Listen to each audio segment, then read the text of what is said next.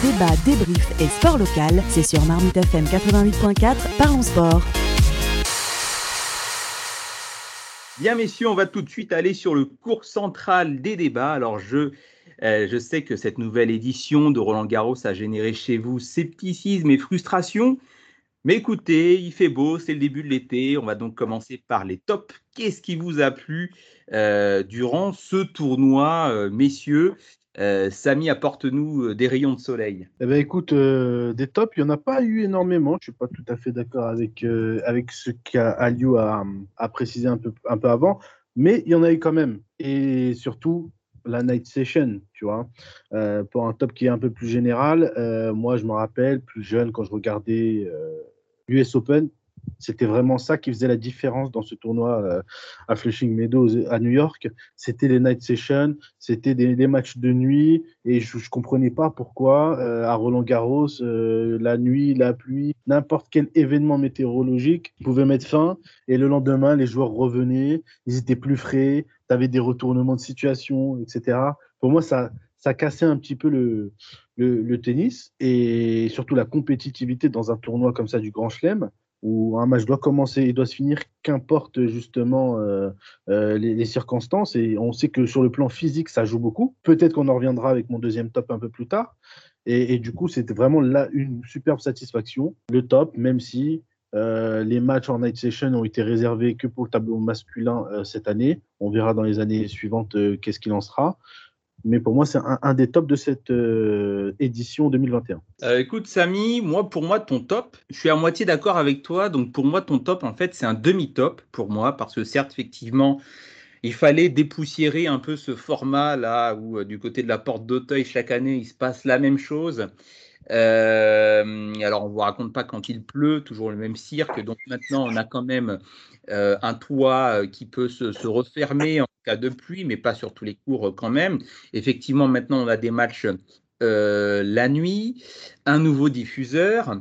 Euh, pour moi, c'est pas suffisant. En fait, pour moi, il faudrait vraiment aller beaucoup plus loin parce que les conditions de retransmission de ce de ce spectacle sportif ne sont pas, comment dire,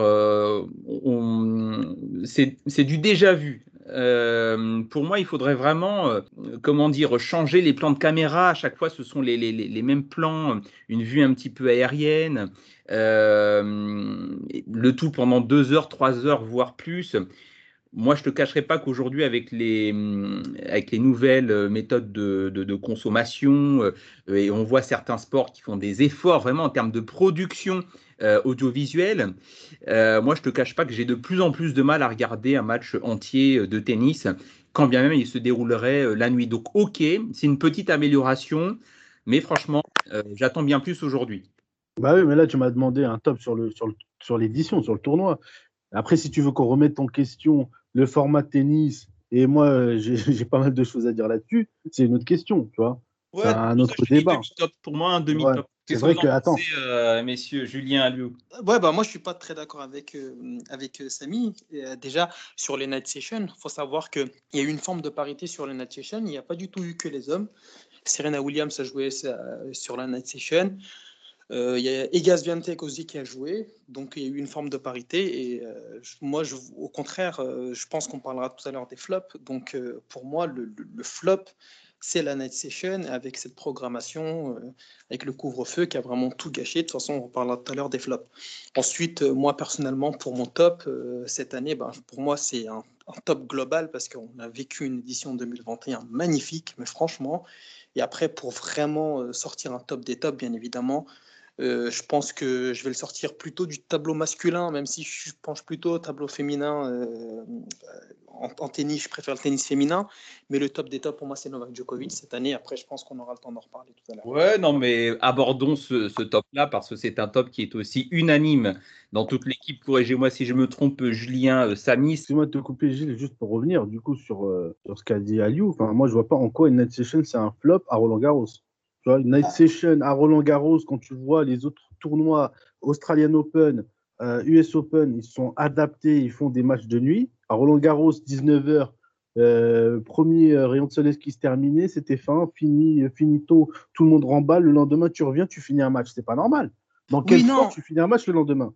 Non, bien sûr, bien évidemment. En fait, quand je dis c'est un flop, c'est par rapport vraiment à la programmation. Déjà, ça a été une erreur de programmer les Night Sessions à 21h. C'était beaucoup trop tard. Oui, tu parles par parle rapport au couvre-feu. Ouais, Il voilà. fallait- Mais ça, non, mais ça couvre-feu ou pas? Non, mais couvre- sanitaire. couvre-feu ou pas? Il faut savoir une chose, c'est qu'à Melbourne ou à New York, les night sessions commencent à 19h. On a deux matchs pour la night session. Et, euh, soit euh, un match féminin, un match masculin, le lendemain, un match masculin, un match féminin. Cette année, les organisateurs ont fait le choix de mettre qu'un seul match, mais le mettre à partir de 21h, c'est- c'était beaucoup trop tard. Première chose. Deuxième chose, euh, ensuite, c'est le diffuseur. Prime Video aujourd'hui n'a rien laissé, mais rien laissé fuiter. C'est-à-dire que même les gens qui n'avaient pas Prime Video ne pouvaient pas du tout aller sur les réseaux sociaux pour avoir des bouts de match, des bouts de, des bouts de vidéos, des bouts de coups. On n'avait rien du tout. Mais ça, Voilà. mais ça, ça ça, c'est pas. Roland Garros. Et c'est pas Ça, c'est l'organisation du tournoi avec les droits télé. Oui, mais l'organisation on du tournoi, c'est eux qui mettent. L'organisation du tournoi, c'est eux qui mettent en place euh, la, programmation de la Night Session. Il fallait mettre la Night Session à partir de 19h, il fallait qu'il y ait du public et surtout, et surtout, il fallait pas tout donner à Prime Video parce que voilà, la Night Session aujourd'hui, t'en parles, il y a beaucoup de gens qui ne savent même pas qu'il y a cette année, il y a une Night Session à Roland Garros. Donc pour moi, vraiment le flop de, de cette édition de 2021 qui devait être vraiment le top parce que depuis plusieurs années, moi j'en appelle à cette Night Session depuis plein, plein, plein d'années. Je dis, mais quand est-ce qu'on va enfin avoir une Night Session à Roland Garros? Et puis je suis terriblement déçu parce que je l'attends depuis tellement longtemps que, que voilà. Ouais, donc si je résume. Aliou, c'est le principe de la night session, euh, ok, pourquoi pas, mais euh, pas dans ces conditions-là, quoi. Ah oui, pas du tout. Bon, après, enfin, comment dire, dans les conditions de réalisation, tu parlais, euh, Aliou, mais je pense qu'on on y reviendra durant les flops, de l'accès euh, à l'événement et donc effectivement l'apparition d'un nouveau diffuseur Amazon Prime qui nécessite d'avoir un abonnement Amazon Prime pour regarder euh, l'événement. Euh, mais si on veut une night session, est-ce qu'on a vraiment euh, est-ce qu'on a vraiment un autre choix Euh, Parce que les chaînes du service public ne vont pas s'engager à programmer un, à programmer un tel événement euh, sur leur grille de programme le soir? Donc, on est obligé de faire face aujourd'hui à un nouvel acteur. Et moi, je préfère Roland Garros plutôt qu'Eurosport, hein, je vous le dis tout de suite. Non, moi je, dis- je disais qu'en fait, euh, la question, elle est beau- la, la- la- la réponse, elle est beaucoup plus profonde que la question, parce que la France est un, tennis de, est un, est un pays de sport, sauf que quand vous dites ça, les Français n'ont pas trop l'air de, de- de se reconnaître dans le tennis, contrairement euh, à New York, euh, aux États-Unis et euh, à Melbourne, voire même de, de l'autre côté de la, Manche. à Londres, où clairement, lors de grands événements, on ressent partout que, que voilà qu'il y a un grand chelem et tout. En France, c'est vraiment il y a à peu près que les passionnés qui sont là. Donc c'est difficile de vendre du tennis en France, malgré qu'on Ouais, soit. c'est normal aussi, Adouda. on, On est, on est passionnés parce qu'on on ne, on ne propose ça, on ne privilégie que les passionnés, les licenciés. On ne même pas les passionnés, on ne privilégie que les licenciés. Donc euh, c'est pour ça. Voilà, d'où le fait que la, que la réponse est beaucoup plus profonde que la question par rapport à ce que dit Gilles. Et moi, moi, je voulais juste, euh, du coup, bah, ça, ça va être mon deuxième, euh, mon deuxième euh, top. Du coup, ça me permet de faire la transition, qui est le match Djokovic-Nadal. Djokovic-Nadal, il a été, c'est c'est une night session, on est d'accord, et il était sur le service public. Oui, Donc, non, mais c'est il- possible pour le non, service non, public par- de, de- de diffuser de la night session. non, pardon. En fait, le- après le- les night sessions, il y en a eu 10. Euh, c'est- ça a été Hmm. le contrat entre la fédération et, euh, et le diffuseur. Le match entre euh, Djokovic et, euh, et- et Nadal, il n'est pas considéré comme une session parce qu'il Il était décalé. commence- voilà, il commence en D-session et donc du coup, il finit le match. On, on- on savait avec la programmation, la première demi- demi-finale, c'est une première en France d'ailleurs, que la première demi-finale chez les messieurs commence à 15h. D'habitude, elle commençait à 13h. Mais à la fois le diffuseur et à la fois la fédération s'est dit bon, on a, on a de l'éclairage, on a un toit, on va pas et on, on est sûr de finir le match et donc on va pas commencer le premier match à 13h. Moi, j'ai trouvé que c'était euh, c'était là encore une fois une mauvaise idée. Il fallait commencer le match à 13h. Et, Ah oui, euh, pourquoi?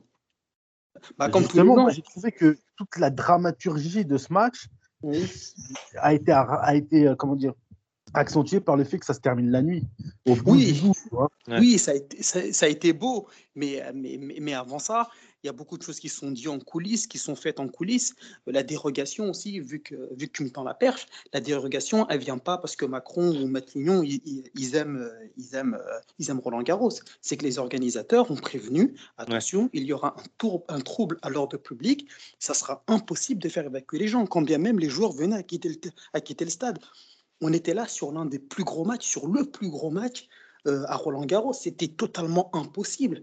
Et pendant tout un set, pendant que nous, on les balles pendant 92 minutes, et la direction, euh, la direction à la fédération, ils étaient clairs avec Matignon et l'Elysée. De toute manière, que vous donniez une dérogation ou pas, nous n'allons pas faire évacuer. Et c'est ce que disait euh, le président de la fédération.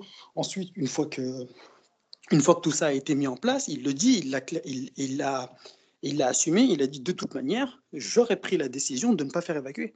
D'accord. Et sur le match en, lui-même, est-ce qu'on peut ah le considérer comme un top Bah oui, on peut le, considérer même, j'irai un peu plus loin, je vais te poser la question, comme un des plus grands matchs de l'histoire de Roland Garros? Ah oui, personne, à titre personnel, à titre personnel, euh, pour moi, le troisième set, j'ai jamais vu à Roland Garros un set comme ça. Jamais, jamais. Je parle juste du troisième set. Jamais. Et on précise donc sur terre battue. Là, on parle de terre battue. Ouais, sur terre battue, c'était énorme. On parle du troisième set. Après, ensuite, quand on parle de match global, je pense que ça, il serait dans le top 3 parce que selon moi, le 3 juin 2011, euh, à Porte d'Auteuil, on avait eu un match entre Federer et Djokovic. Pour moi, ce match-là, c'était, ils sont passés dans une autre dimension du tennis ce jour-là. Donc voilà, ça fait, ça fait 10 ans. Euh, bon, c'est pas tout le monde qui s'en souvient. Les puristes du tennis s'en souviennent. C'est pour ça que beaucoup de gens ne sont pas, se sont pas avancés. Euh, beaucoup de commentateurs ne sont pas allés sur ce terrain-là en disant c'est le plus grand match à Roland parce qu'ils ont en tête ce match-là en 2011 entre Federer et Djokovic. Djokovic venait, il était imbattu. Il, il était, euh, il n'avait pas perdu depuis 42 matchs. S'il bat Federer, il battait le record de McEnroe qui datait depuis je sais pas combien de temps et tout le monde disait qu'il était imbattable, il fallait que quelqu'un le batte, et c'était tombé sur Federer. Federer avait le public avec lui, c'était magnifique. ça, s'est joué en 4-7, ça s'est fini au crépuscule, c'était tout simplement magnifique. Donc voilà, pour moi, ce match-là entre Djokovic et Federer, on serait sur le top 3, on serait sur un top 3. Par contre, le troisième set, il est clair que cette année, ce troisième set-là, il faut le ranger au panthéon du tennis à Roland Garros. On n'a jamais vu ça. Et Djokovic qui expliquait justement que pour lui, à titre personnel, dans sa carrière, alors qu'il a quand même 19 titres du Grand Chelem maintenant, euh, c'était peut-être le plus beau match de sa vie. Pourquoi? Parce qu'il y a la dramaturgie, euh, c'était le soir, un set interminable de plus d'une heure et demie, euh, et surtout, il battait Nadal sur son cours pour aller chercher la couronne. Pour lui, c'est vrai que c'est un truc de fou, on va dire, mais euh, dans l'histoire de Roland, euh, je te, rejoins sur euh, qu'il y ait eu des matchs qui étaient beaucoup plus importants. Attends, mais Aliou, justement, comment t'expliques que, parce qu'ils ont le même âge, hein, Joko et Nadal, même si Nadal a, je pense, a commencé un peu plus tôt, en tout cas, s'est fait connaître beaucoup plus tôt. comment t'expliques que Joko ait réussi à tenir physiquement, alors que je pense que si Nadal a perdu, c'est aussi parce que au bout de 3-7, il est cuit, et que c'est pour ça d'ailleurs que sur les rencontres précédentes, Nadal a, je pense que si s'il gagne tous ses matchs en 3-7, c'est parce qu'il s'oblige à éviter de dépasser ces 3-7-là, justement, pour éviter d'être carbo euh, et de rester trop longtemps sur le terrain. Comment t'expliques que Joko, il, a, il, soit plus, euh, plus en forme euh, aujourd'hui?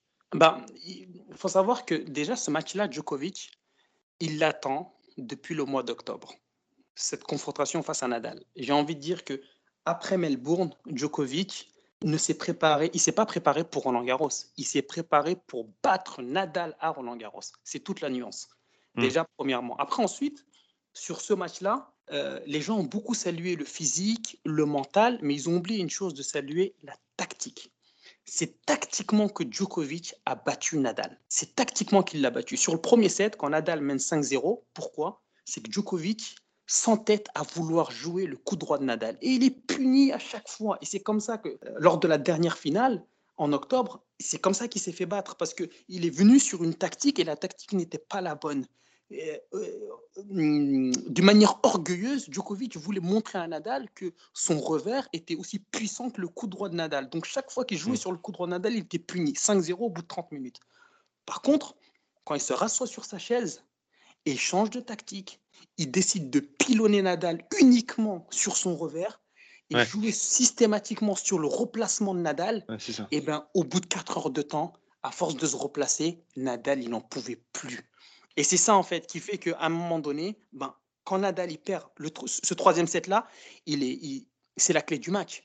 ça peut basculer d'un côté comme de l'autre. Moi, je pense que si Djokovic perd ce troisième set, je pense qu'il perd le match aussi. c'est parce mmh. que le tennis, c'est cruel. Le tennis n'est regardé que sur le prisme de résultat, en fait. Celui qui gagne, bah, c'est celui. Mais dans ce troisième set-là, quand vous regardez sur tous les plans, euh, le pourcentage de première balle, le pourcentage de réussite derrière sa première, le pourcentage de seconde, le pourcentage de réussite derrière sa seconde, le nombre de balles de break, euh, le nombre de breaks réussis, le nombre, beaucoup de choses. Nadal, est tout au-dessus de Djokovic sur ce troisième set. C'est ça que les gens n'arrivent pas à comprendre. Beaucoup de gens pensent que Djokovic mène le troisième set et il le bat. Non, sur les aspects les plus importants euh, du tennis, Nadal doit être au, vert par rapport à Djokovic sur 5, 6, 7 points.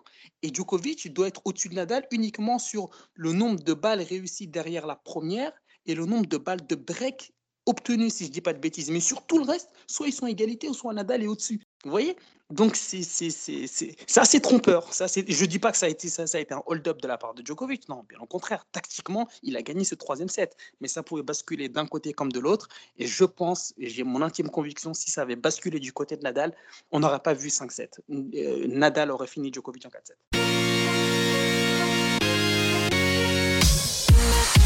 Débat, débrief et sport local, c'est sur Marmite FM 88.4, parlons sport.